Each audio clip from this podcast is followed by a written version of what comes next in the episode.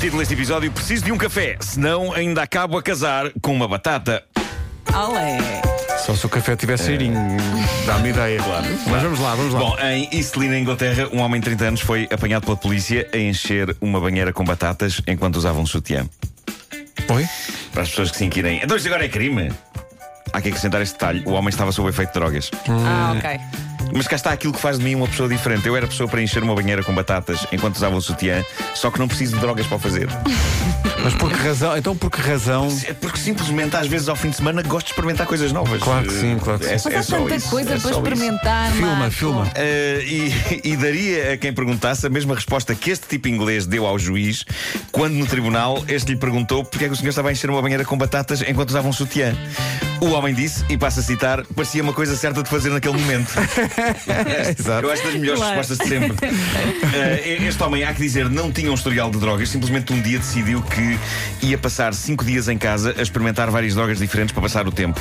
Ah, Estava aborrecido. Pois. E foi por isso que a polícia descobriu toda uma gruta de Alibaba de drogas das mais variadas na casa deste senhor e foi por isso que ele foi preso. De resto, nada contra tomar banho em sutiã numa banheira repleta de batatas. Por que não? É a questão que, que coloco, não é? Desde que seja a banheira dele. Claro, claro. Ah, o homem confessou que eh, comprara as drogas na Dark Web. Os recantos mais escuros e refundidos da internet e comprou-as por 750 libras e ficou algo aborrecido quando a polícia lhe disse que as drogas que ele comprara não valiam mais do que 300 libras. Ainda por cima foi enganado. ainda por cima, realmente. Há dias péssimos na vida de uma pessoa que só se resolvem quando a pessoa vai relaxar para dentro de uma banheira cheia de batatas. É um novo tipo de termas, no fundo. Que maravilha. E vamos ter de continuar a falar sobre sutiãs porque, fiquei agora a saber, existe uma nova marca de roupa interior com um nome espetacular: L'Homme Mystère. Lançou no mercado eh, sutiãs para o homem. Mas sutiãs com rendinhas e lacinhos e tudo. Nem pensem. Alguns em delicados tons de rosa. Santinho. Eu fechei o microfone, mas ouvi isso na mesma, porque os meus filhos são tão grandes. Bom, eh, uma condição muito grande do nariz assim. Sabe que outro dia aconteceu-me isto? Eu contei-vos durante um espetáculo com, com o Vasco. eh, comecei a espirrar sem parar. Foi impressionante. Nunca, nunca tinha acontecido num péssimo. palco, num palco. E as pessoas a rir. Primeiro disseram um santinho, depois só se riam e aplaudiam. E está feito um espetáculo, É é? isso, é isso, não ali ver o mais. quê? 10 E não há quem atire da, da plateia um antistamínico quando é preciso. Não, raios. Uh, bom, sutiãs para o homem, adaptados a peitos másculos, vêm com cuecas a condizer, é um conjunto, sutiã e cueca. Há quem diga que isto vai ser uma nova tendência, por isso o indivíduo da banheira cheio de batatas é que a sabia toda. Não Uh, se metam nisso. a empresa Homme Mystère vende também camisas de dormir para homens, bem como baby dolls. Eu não digo que não há nada, tenho de experimentar. Pode ser que. Ser Pois tu não dizes que não há as batatas e ao sutiã. Claro, claro. Pode ser Se que o melhore fizeres- os, os contornos do meu peito, não é? Pois, Tira pois. fotografias. Ou por isso ou favor. comer menos pão. É uma de duas. Bom, ah, as inovações continuam. Parece que a IBM está a desenvolver drones que conseguem ler praticamente a mente das pessoas que estão a trabalhar num escritório, Oi. interpretando a expressão facial, os gestos, a dilatação das pupilas e, quando detectam que uma pessoa está em baixo, estes drones entregam café acabado de fazer até essa É, pessoa. pá, que maravilha. É basicamente a razão de ser desta tecnologia entregar cafés a pessoas murchas. O que, em teoria, é lindíssimo. A questão agora é o risco de uma coisa que anda pelo ar a boas velocidades a despejar café a ferver. Exato, exato, tem esse, tem esse. Eu a isto digo, pá, uma pessoa que precisa tomar um café, levanta-se e vai tomar um café, não é?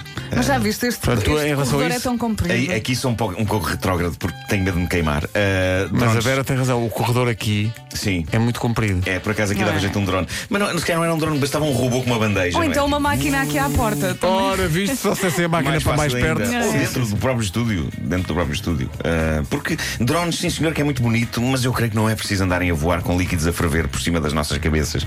Por outro lado, há outra ideia por trás disto que é evitar que as pessoas façam pausas para café e, e- e, no fundo, que trabalhem mais, não é? Trabalhar mais. Ah, em vez de elas terem pretextos para irem até à máquina do café, o café vai até às pessoas a ferver pelo ar. Só, só pode correr bem. Bom, para terminar, uma fascinante história de casamento. Ah, esta manhã está muito romântica com esta história dos primeiros namorados e isso. ah, está na altura de deitarmos aqui um bocado de café a ferver. disto. Isto aconteceu na América. Uma moça mandou um e-mail a todos os seus amigos com um convite para um casamento.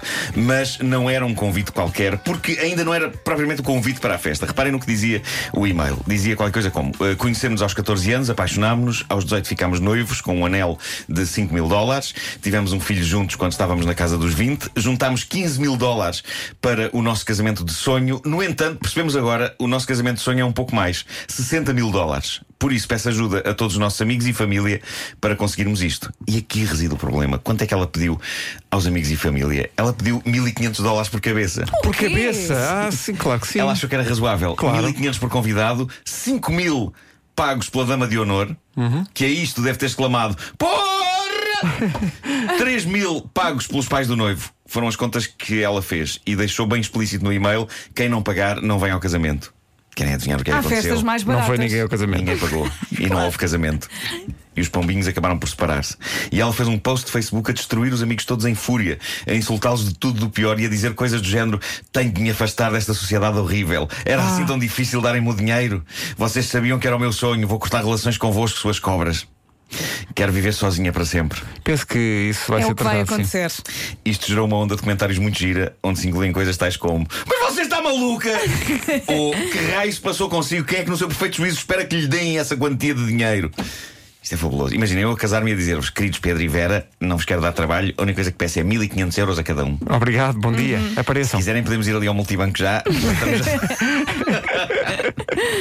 Mas isso- isso foi, isso foi uma, uma tragédia tipo peças de dominó, porque não houve casamento, não apareceu ninguém, não houve Não, casamento e eles separaram-se. separaram-se porque acho que o, o- o noivo é capaz de não ter achado muito boa ideia. este O tipo noivo de deve ter abordagem. dito: hum, chalupa.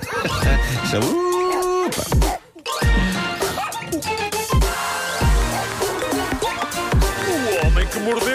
go.